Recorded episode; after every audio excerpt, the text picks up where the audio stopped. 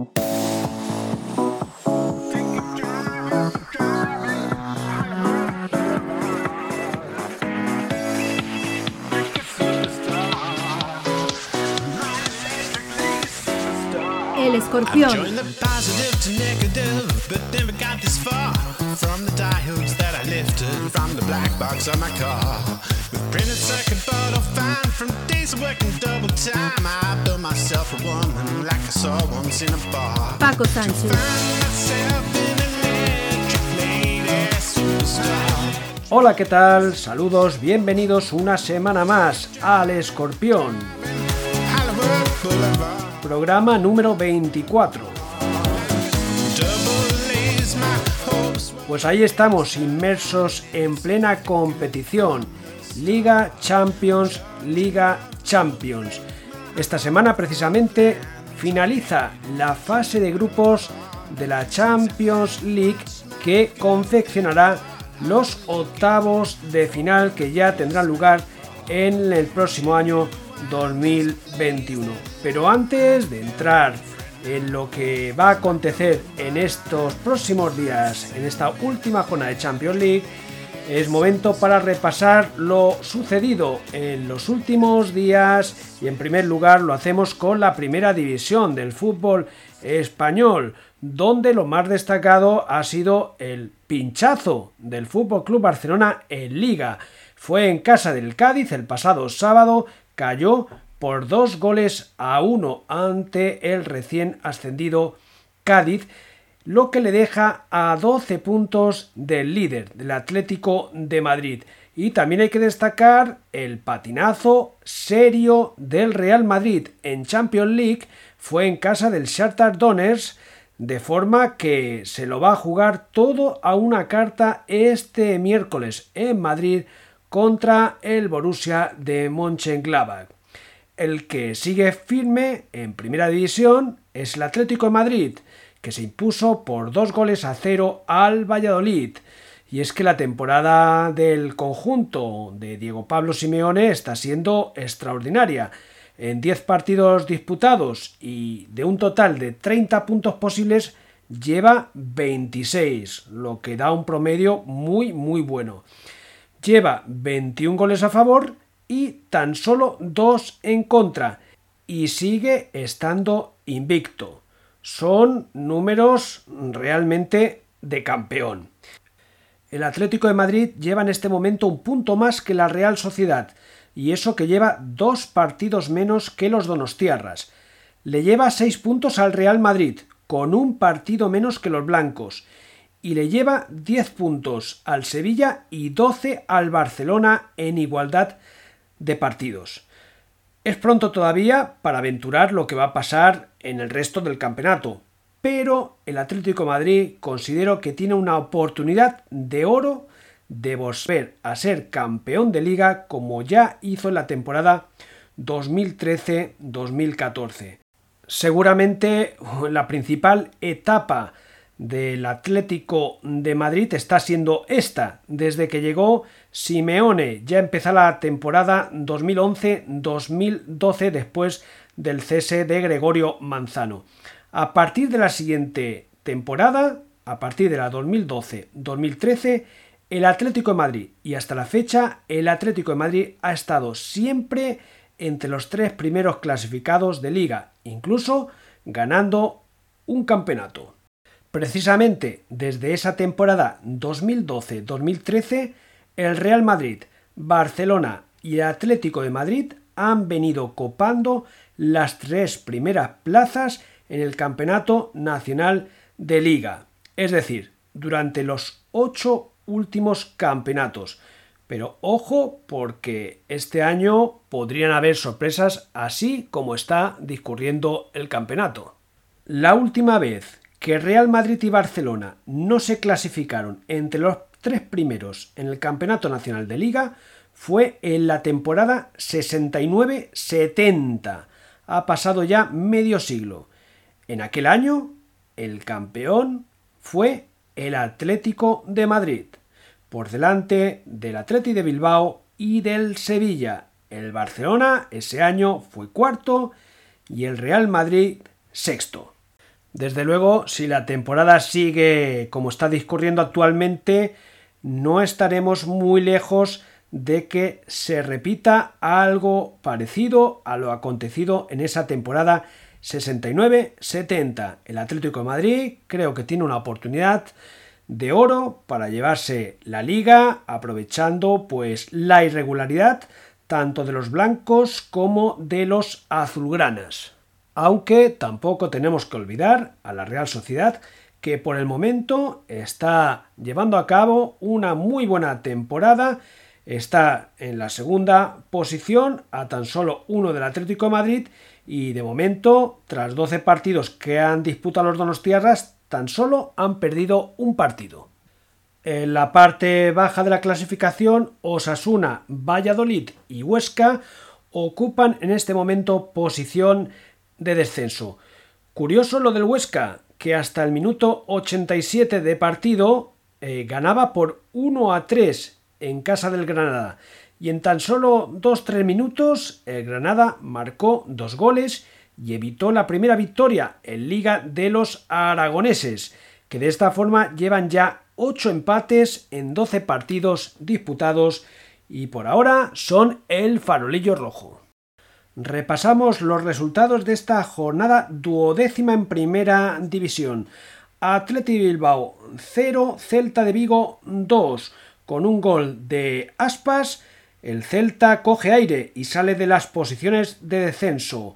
Atlético de Madrid 2, Valladolid 0, Cádiz 2, Barcelona 1, Levante 3, Getafe 0, Sevilla 0, Real Madrid 1. El Real Madrid consiguió la victoria con un gol del portero Bono en propia puerta. A la vez 0, Real Sociedad 0. Granada 3, Huesca 3. Osasuna 0, Betis 2. El Betis se reencontró con la victoria después de llevar tres derrotas consecutivas. Villarreal 0, Elche 0 y Eibar 0, Valencia 0. La clasificación está comandada por el Atlético de Madrid, con 10 partidos disputados, 26 puntos.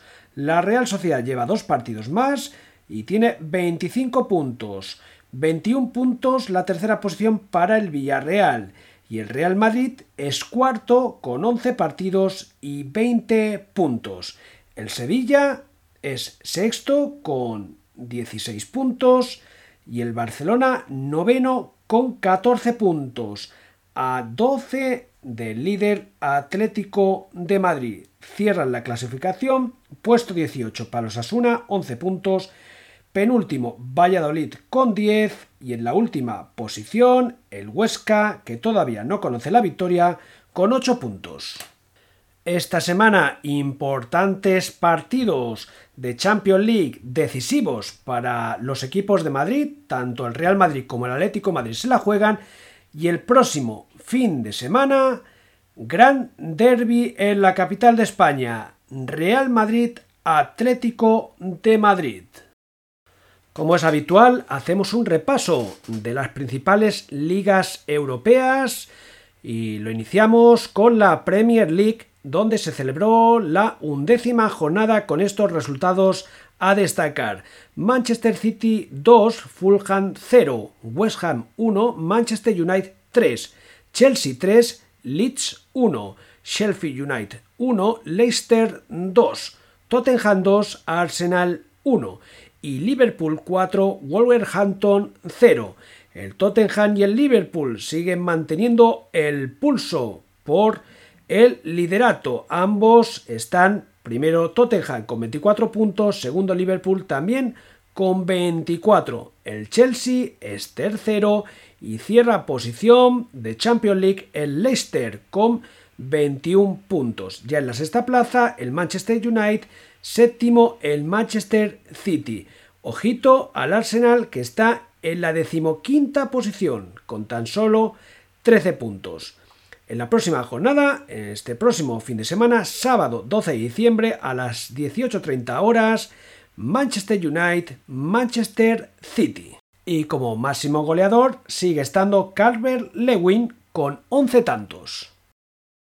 En la Bundesliga alemana se celebró la décima jornada con el principal enfrentamiento entre Bayern de Múnich y Leipzig que acabó con empate a 3 y hasta el minuto 75 el Leipzig estuvo por delante por 2 a 3 hasta que llegó el gol de Thomas Müller que marcó su sexto gol de la temporada para mantener líder al Bayern.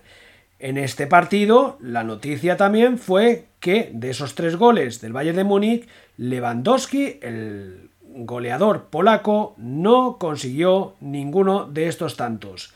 Y hay que destacar que el colista de esta Bundesliga sigue siendo el Schalke, con tan solo tres puntos y que esta semana perdió en casa ante el Bayern Leverkusen por 0-3. Un Leverkusen que está situado en la segunda posición a un punto del Bayern de Múnich, mientras que el tercero es el Leipzig con 21 puntos. La cuarta plaza, que cierra acceso a Champions League, es para el Borussia Dortmund con 19. En la próxima jornada hay que destacar un interesante Unión Berlín Bayern de Múnich, complicada salida para el líder, y comentar que en esta Bundesliga siguen habiendo dos equipos que todavía no conocen la derrota, el Bayern Leverkusen y el Wolfsburgo. Mientras que como máximo goleador en esta liga alemana sigue estando el polaco Lewandowski con 12 goles. En Italia, en la Serie A, jornada número 10 y estos resultados a destacar. Juventus 2, Torino 1, Inter de Milán 3, Boloña 1, Roma 0, Sassuolo 0, Crotone 0, Nápoles 4 y Sandoria 1, Milán 2. A la Juve le costó ganar ese derby ante el Torino, incluso perdía 0 a 1 en el descanso y no fue ya hasta el minuto 89 cuando llegó el gol de la victoria para los locales. Fue obra de Bonucci en un gol que marcó de cabeza. El Milán se sigue tratando, eh, bueno, intocable en esa primera posición, suma ya 26 puntos, le saca 5 al Inter de Milán que es segundo. La tercera plaza es para el Nápoles con 20, los mismos puntos que ahora mismo tiene la Juventus. El Milán y la Juve siguen siendo los únicos equipos invictos y el máximo goleador en esta liga italiana, Ibrahimovic, con 10 tantos.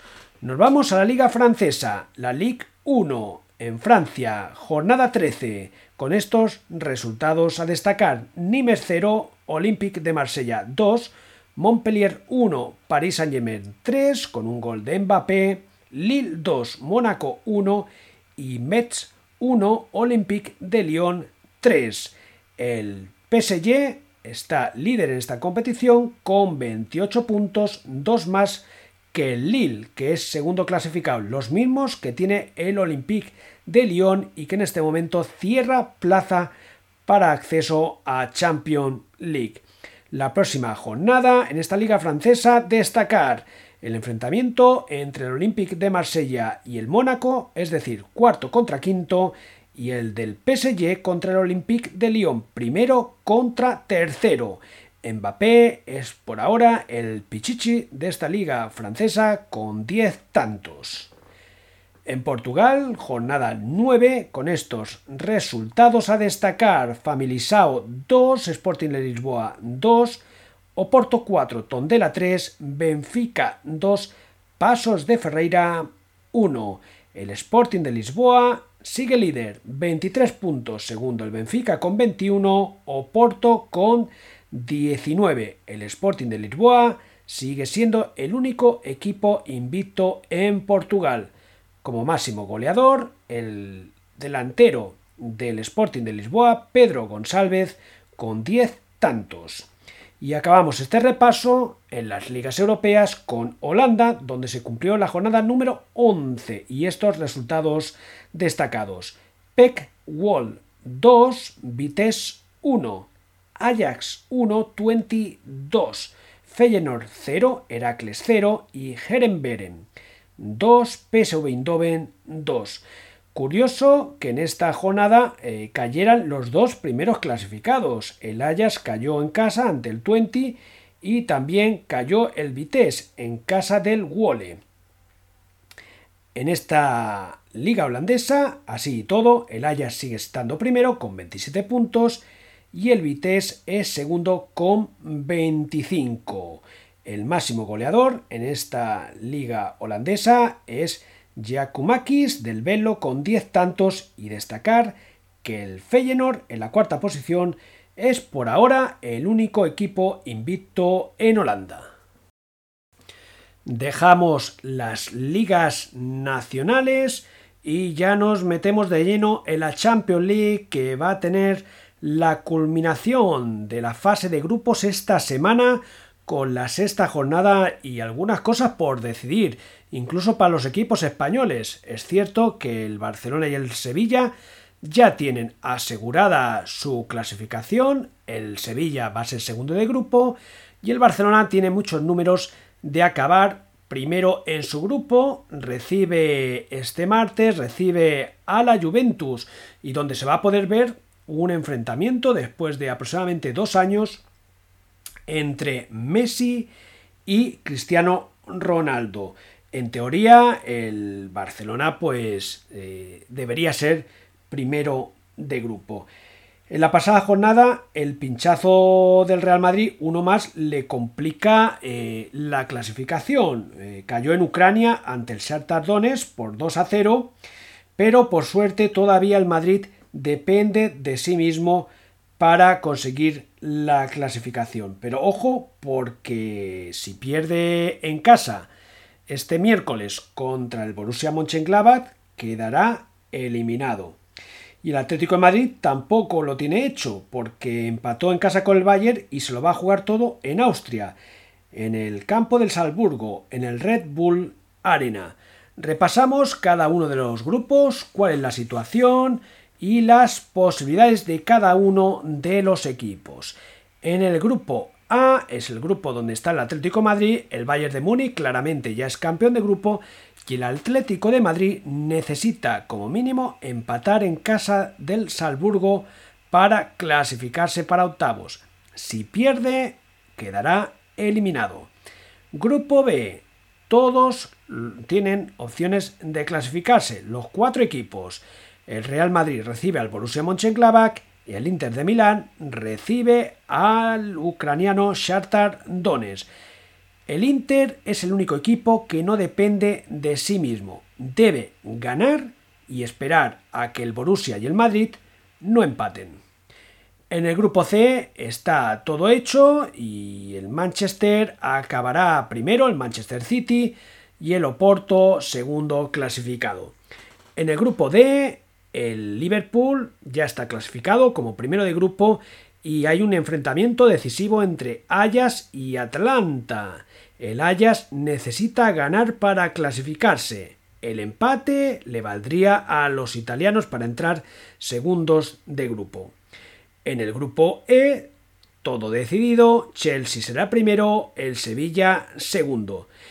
En el grupo F, el Borussia Dortmund ya está clasificado, aunque aún no está claro si será primero o segundo, aunque en teoría lo lógico es que sean primeros de grupo.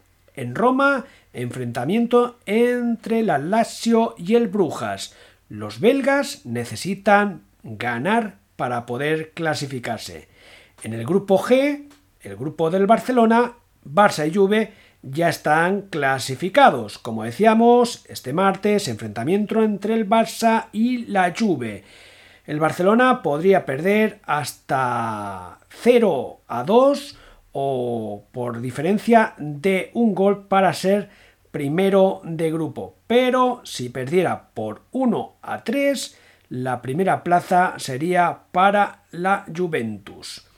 Y ya por último, en el grupo H, el grupo de la muerte, hay triple empate en este momento con 9 puntos para el Manchester United, el PSG y el Leipzig. Se decide este martes a las 21 horas. En principio, el PSG debería asegurarse una de las dos plazas ya que juega en casa ante el colista del grupo, el Istanbul. El Leipzig, por su parte, necesita ganar. El empate entre el Leipzig y el Manchester clasificaría a los británicos. En la Europe League, última jornada de grupos. Y bueno, en principio dos equipos españoles con pase asegurada para la siguiente ronda y la Real Sociedad es la que se la va a jugar en el último partido. En el grupo del Granada, el Granada viaja a Grecia para enfrentarse al PAOK. El Granada ya está clasificado junto al PSV Eindhoven. Falta de decidir quién será primero y quién segundo. De hecho, el Granada si gana será primero de grupo. La Real Sociedad viaja a Nápoles en un partido complicado y la Real Sociedad no depende de sí misma. Deberá mejorar lo que haga el AZ Alkmaar en casa del Rijeka, que es el colista del grupo. Si el conjunto holandés del AZ gana, la Real Sociedad quedará eliminada y el Villarreal recibe al Karabakh, un partido intrascendente para los castellonenses, ya que el Villarreal tiene asegurada la primera plaza en su grupo. Llegamos a la segunda división A del fútbol español y en donde nuestro Mallorca sigue imparable. Una semana extraordinaria para el conjunto mallorquín, con dos jornadas que se han celebrado en los últimos días. En la jornada 16, el Mallorca sufrió para ganar en casa de la Almería y fraguó esa victoria en los últimos minutos con un auténtico golazo de chilena, obra de Abdón Pras, el mismo que hace apenas dos temporadas le dio al ascenso al conjunto rojillo con otro auténtico golazo. Y este lunes, ya para cerrar la jornada número 17, triunfo del Mallorca en el Visit Stadi por 3 a 1 ante el Castellón, con doblete de Prats en una gran semana para el goleador mallorquín que parece que ha encontrado ese golfato goleador. Y eso precisamente es lo que hace falta para el Mallorca, ese 9 que le haga goles. De esta forma, el Mallorca lleva unos números más que dignos de un aspirante serio de ascenso a primera división. Es el líder en solitario con 38 puntos, le sigue el español con 36 y el Almería y el Leganés están con 32. Eso sí, el Almería con un partido menos. El Mallorca tiene unos números extraordinarios, 23 goles a favor, y solo 4 en contra en 17 partidos y solo una derrota. En la próxima jornada, jornada 18, el Mallorca va a visitar el campo de Butarque para jugar contra el Leganés a partir de las 16 horas de este próximo sábado. Descendemos una categoría, segunda división B, primero grupo 5, donde están los equipos de Mallorca, donde el Baleares se reencontró con la victoria. Fue en el Estadio Balear, se impuso por 2 a 0 ante las Rozas y rompió así una racha de 5 partidos consecutivos sin ganar. Ahora está a 3 puntos del tercer clasificado, que es el Navalcarnero, y es una plaza, esa tercera posición, que da acceso para la fase en la lucha por el ascenso mientras el Poblense sigue sin ganar, aunque pató en casa precisamente del Navalcarnero, 0 a 0, y mantiene vivas sus esperanzas de librarse de la zona por luchar eh, por esas posiciones de descenso. Ojo a la próxima jornada porque tenemos un derby mallorquín en el Estadio Balear, próximo domingo, Baleares, Poblense, con la imperiosa necesidad de ganar para ambos.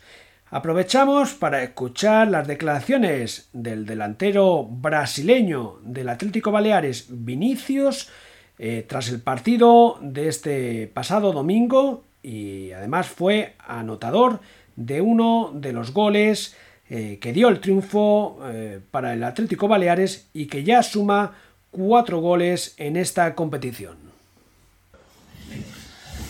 Pues Vinicius a vuestra disposición. Hacemos las preguntas. Se Lento, por favor, para que lo pueda entender. Adelante. Vinicius, enhorabuena por, por, la victoria y también por tu cuarto gol. Supongo que todo ideal, muy bien para ti hoy, ¿no? Sí, pero digo que el más importante sería la victoria, porque nós estábamos trabajando bien, pero los resultados no sería injusto. Pero lo más importante es la equipe ganar, mesmo si yo no hace gol, lo importante es el equipo siempre ganar y adelante. Es importante sobre todo empezar el partido tan bien, ¿no? Con dos goles en los primeros minutos. Sí, sí, es importante. Eh, nosotros ha trabajado un poco de presión y ahí arriba presionar al adversario para poder marcar y dar un poco más de tranquilidad para nosotros jugar, porque veníamos de algunos resultados malos y el equipo se portó muy bien, teníamos la confianza unos otros y conseguimos la victoria. Recuerdo cuando te presentaron, te dijiste que no te marcabas una cifra de goles, no sabías cuántos goles tenías que marcar, llevas cuatro y una asistencia, el rendimiento es brutal. No, yo venía aquí para ayudar los compañeros, pero claro, eh, yo como delantero tenéis que marcar gol, pero digo que si no marco, una asistencia y equipo ganar es lo principal. Y conseguir trabajar, trabajar y conseguir un ascenso que es lo que más me gusta. El equipo está cuarto, está a tres puntos del tercero ya, el Navalcarnero. Sí, sí, nosotros no hemos perdido la confianza, siempre mirando arriba nuestro día a día es muy bueno y trabajamos mucho y nos merecemos, nos metemos ahí arriba. Y ahora descansar y a partir de mañana ya pensar en próximo juego y a ver si nos metemos ahí lo más rápido posible. Físicamente, ¿cómo te encuentras? Yo ahí tenía quedado parado unos 15 días por causa de COVID y tenía molestia en remelo, pero poco a poco volviendo a trabajar. Eh, una semana trabajando, una semana seria, porque teníamos juego miércoles y domingo, pero continuar trabajando, preciso mejorar mucho físicamente para ayudar más equipo, no solo haciendo goles, marcando, combatiendo los centrales y trabajar. Este es nuestro objetivo y conseguí poner el club arriba. ¿Y hoy tuviste molestia en la rodilla, gemelo, que comentabas? O... No, un día de entrenamiento yo sufrí una sobrecarga y no conseguía entrenar, me quedé ahí un día sin entrenar, sin poder eh, ayudar al equipo y yo tenía hablado con mister, con, con un doctor y a ver qué podía hacer. Yo me quedé un día eh, fora do treinamento para recuperar, pero não tinha recuperado 100%, pero eu queria estar em campo, ajudando meus companheiros e agora estou melhor, estou 100%.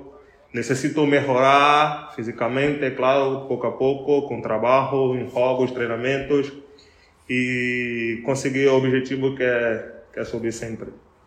Vinicius, estáis más tranquilos después de la victoria de hoy. Eran cinco partidos sin, sin ganar y bueno, no sé si hay un poquito de, de nervios por volver a ganar. No, nosotros estábamos tranquilos porque o pensamento é que nosotros estávamos trabalhando bem.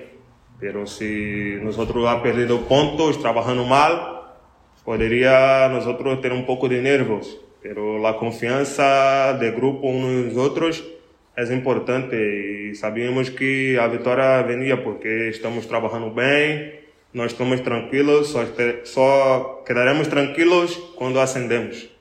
Isso não se para, temos que trabalhar. Domingo outra vez teremos que vir aqui ganhar porque sabemos que aqui é um grande clube e nos proporciona uma estrutura para ascender. E não podemos quedar tranquilos, temos que trabalhar, dar duro e poner clube no su debido lugar, ¿sabes? Hoy desde el primer minuto se os ha visto que iba por el partido.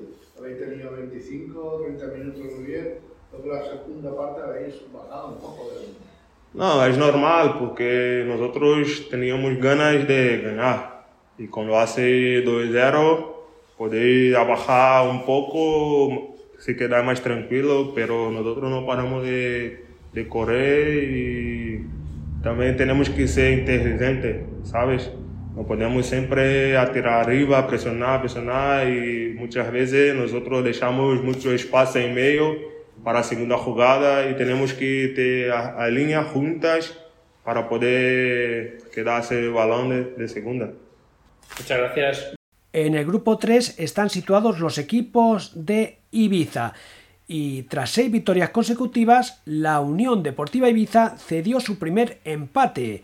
Fue en este caso en casa del Orihuela, 0 a 0, pero sigue siendo líder destacado con 19 puntos, con 12 goles a favor y solo uno en contra. La segunda plaza es para el Hércules con 12 puntos, es decir, a 7 puntos de los ibicencos.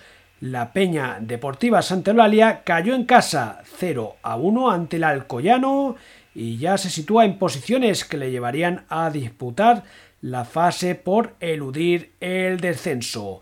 Y el próximo domingo, si en Mallorca tenemos derby, en Ibiza también. En el municipal de Santa Eulalia, Peña Deportiva contra Unión Deportiva Ibiza. Polideportivo. Empezamos repaso polideportivo, lo hacemos con la Fórmula 1. Se celebró este fin de semana la penúltima prueba del Mundial, el Gran Premio de Shakir en Bahrein, y que contó con un triunfo sorprendente, el del mexicano Sergio Pérez, su primer triunfo en la Fórmula 1, y se aprovechó de los errores estratégicos de la escudería Mercedes, que presentaba en esta carrera la ausencia de Luis Hamilton, al ser positivo por COVID. Fue sustituido por el también británico George Russell, de 22 años. Y es que Russell realizó unos muy buenos entrenamientos, lo que le llevaron a salir en la segunda posición, la parrilla de salida. Pero después del error de la puesta de neumáticos por parte de Mercedes, el, el, joven piloto británico quedó algo relegado, pero consiguió ascender hasta la segunda plaza. Pero la mala suerte se cebó, se cebó con el debutante piloto que sufrió un pichazo en una rueda trasera y tuvo que entrar nuevamente en bosses y eso le impidió poder estar en el podium. Los Mercedes quedaron al borde de los puntos con una octava posición para Bottas y esa novena plaza para Russell. El triunfo, como decimos, fue para Checo Pérez, que curiosamente no cuenta todavía con volante para la próxima temporada. Segundo fue Esteban Ocon con Renault y tercero Lance Stroll con Racing Point, compañero de escudería del ganador Pérez. Hay que destacar también la carrera realizada por Carlos Sainz, que fue cuarto a menos de un segundo del podium.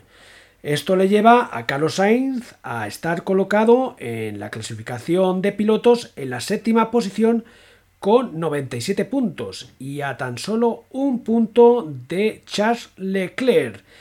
De esta forma, Sainz contará con opciones en la última carrera de superar al monaqués y que podría llevarle, si fuera así, a superar a los dos Ferraris en la clasificación. Pero menudo panorama que tiene Carlos Sainz para el año que viene con Ferrari, con un año decepcionante este año 2020 para la escudería Ferrari. El Mundial de Fórmula 1 va a finalizar este próximo fin de semana con el Gran Premio de Abu Dhabi. En fútbol sala, eh, destacar el triunfo del Palma en casa en Son Mois 4 a 2 ante el Oparrulo mientras el Cartagena le endosó un sorprendente 5 a 1 al Levante. Movistar y Pozo Murcia también vencieron, al igual que el Barcelona, que ya va saliendo de las últimas posiciones. El Palma es líder de esta fase regular por delante de Cartagena y Levante. En baloncesto, en la Liga Endesa, Real Madrid, Tenerife y Barcelona no perdonan. El Real Madrid sigue líder invicto con 13 victorias, ninguna derrota. El Tenerife es segundo con 11 victorias y una derrota. Y el Barcelona es tercero con 10 victorias y 3 derrotas. Mientras que la Euroliga, tras los últimos resultados, esta es la clasificación para los equipos españoles. El Barcelona es primero con 9 victorias y 2 derrotas. De cerca le sigue el CSK de Moscú con una derrota más. El Valencia Basket es cuarto, el Real Madrid quinto y el Vasconia está en la octava posición. El Alep Oro, nueva derrota del Palma en Somois, 73 a 97 ante el Almansa, ante 400 espectadores. Tras seis partidos, los mallorquines tan solo llevan una victoria y cinco derrotas. Y este partido la verdad es que tuvo un inicio calamitoso para los mallorquines, ya que en el primer cuarto sufrieron un parcial de 6 a 31, 25 puntos de diferencia. Escuchamos las declaraciones del técnico del Palma, Alex Pérez, analizando este partido.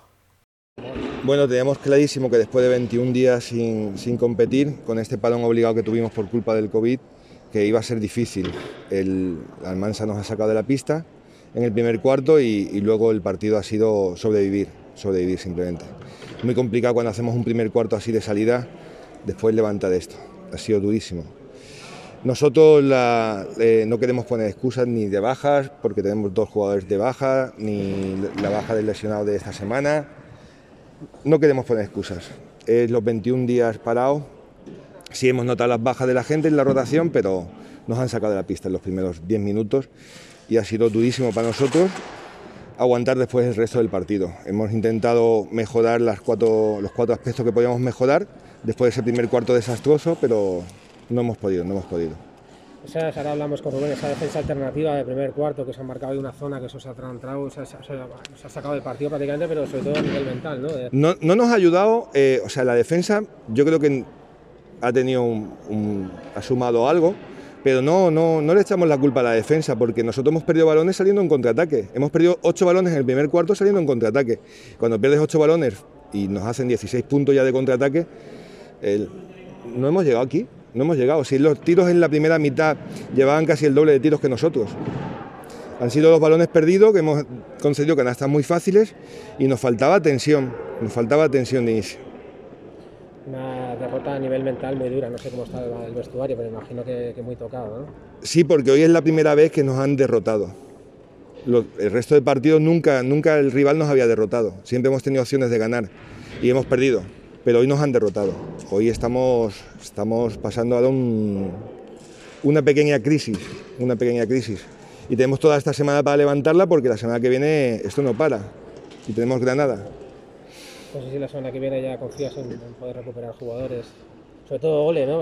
Estamos esperando que tanto Ule como, como Sean como Oliver eh, los evalúen el médico esta semana y nos digan a ver si pueden ya competir. Estamos a la espera de que el médico decida.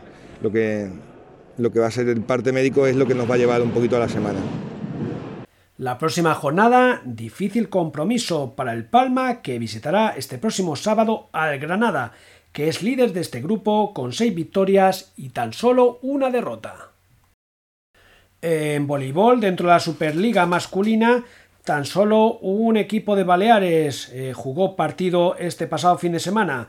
Fue el Ibiza que lo hizo en casa ante el Grau y se impuso en un ajustado 3 a 2, remontando puesto que perdía por un set a 2. El último set se lo adjudicaron los pitiusos por 17 a 15 y gracias a esta victoria los ibicencos se alejan por ahora de los puestos de descenso.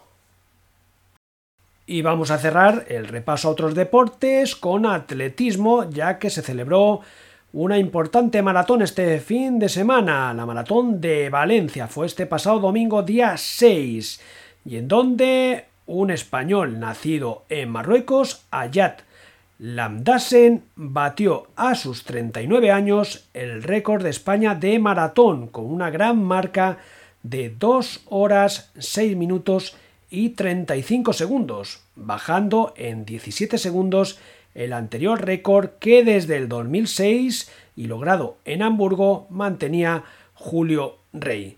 Esta prueba fue vencida por el keniata Chevet Evans con 2 horas y 3 minutos, lo que supuso la séptima mejor marca de la historia. En medio maratón, también en la prueba masculina, otro keniata, en este caso Kibibot Candy, batió el récord del mundo con 57 minutos y 32 segundos. Mientras que en la categoría femenina, en maratón, triunfo para otra keniata, Pérez, eh, Pérez Jepchichir, con la quinta marca, mejor marca de la historia, 2 horas 18 minutos y 40 segundos. Mientras en la media maratón, en esa misma categoría femenina, venció la etíope Genzef Dibaba, especialista en fondo y medio fondo, en pista, y que se impuso con una marca de 1.5 con 18, lo que supuso la decimotercera mejor marca de la historia.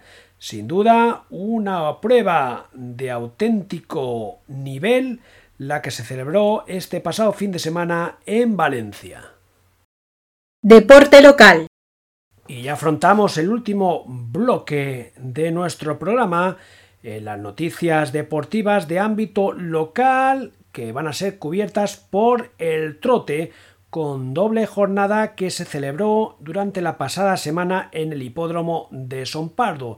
La primera jornada fue el día 1 de diciembre y que contó con estas pruebas destacadas. El derby de los cuatro años con 6.000 euros en premios y sobre 2.650 metros. Triunfo para el favorito Guacamole, que de esta forma consiguió su octava victoria consecutiva. Le acompañaron en el podium segundo Greg Tellevan y tercero Gin Tony Durán en el Premio Real Sociedad Hípica de Mallorca, también dotada con 6.000 euros y en distancia de 2.150 metros, triunfo para Enemic con una marca de 1.14,7, su cuarta victoria consecutiva. Le siguió Maker con la misma marca y tercero Deblay a 1.14,9. Otra prueba destacada fue el Premio Yeguas de tres años nacionales y que contaba con una dotación de 12.000 euros en premios sobre la distancia de 2.150 metros. Triunfo para Heidi West a 1.15,6. Segunda posición a una décima Haraya Blay. Tercera heroína heroica Durán. Y en el cierre de esta reunión, una prueba para potros de dos años sobre 1650 metros y victoria para Itear con una destacada marca de 1.17, la misma marca que consiguió el segundo clasificado, Iván de Font. Y ya el 2 de diciembre, nueva jornada en Son Pardo que contó como principal aliciente la final del torneo de yeguas francesas con 10.000 euros en premios sobre la distancia de 2.650 metros.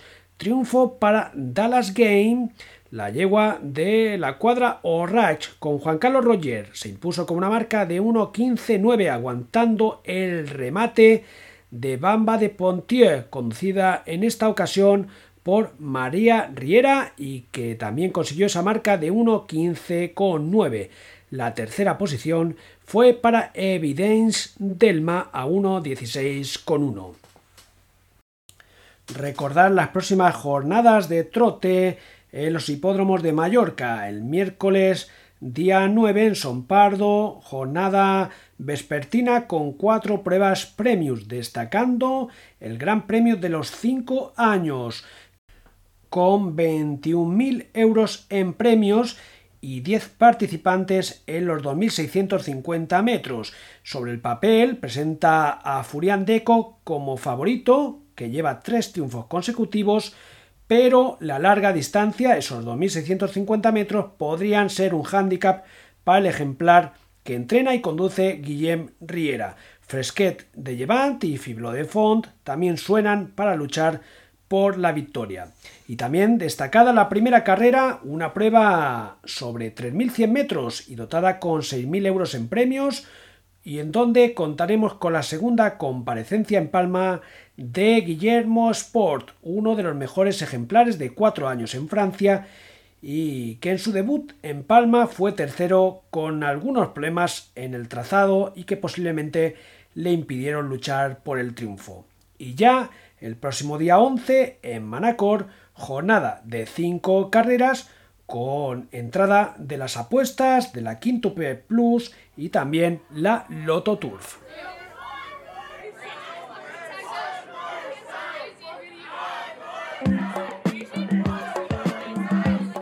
De esta forma llegamos al final del programa de esta semana. Una semana intensa en acontecimientos deportivos, especialmente en cuanto a fútbol se refiere, con una semana decisiva en Champions y también en Europe League. En Champions se la juegan el Real Madrid y el Atlético de Madrid. En Europe League quien se la juega es la Real Sociedad. Y el próximo fin de semana, recordar ese gran enfrentamiento entre el Atlético de Madrid y el Real Madrid. Les espero la próxima semana aquí en el Escorpión. Hasta entonces, sean felices y disfruten del deporte.